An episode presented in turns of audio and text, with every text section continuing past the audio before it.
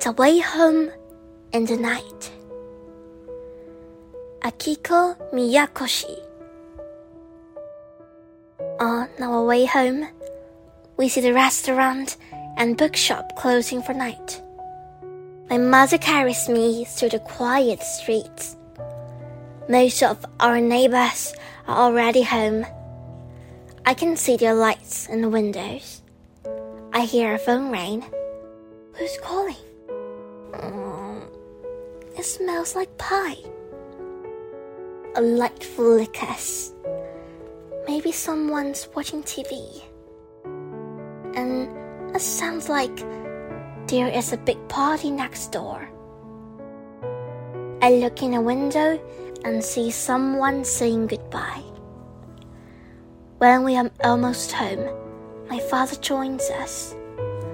Soon he will tuck me into bed. Snug under my covers, I think about the way home.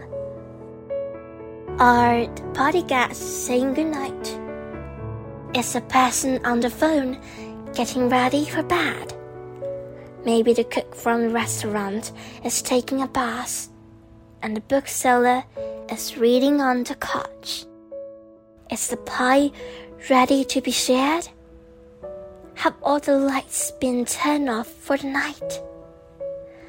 As I fall asleep, I hear footsteps in the street.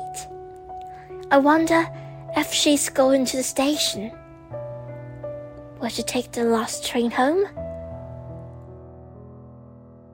Some nights are ordinary, and other nights are special. But every night we all go home to bed.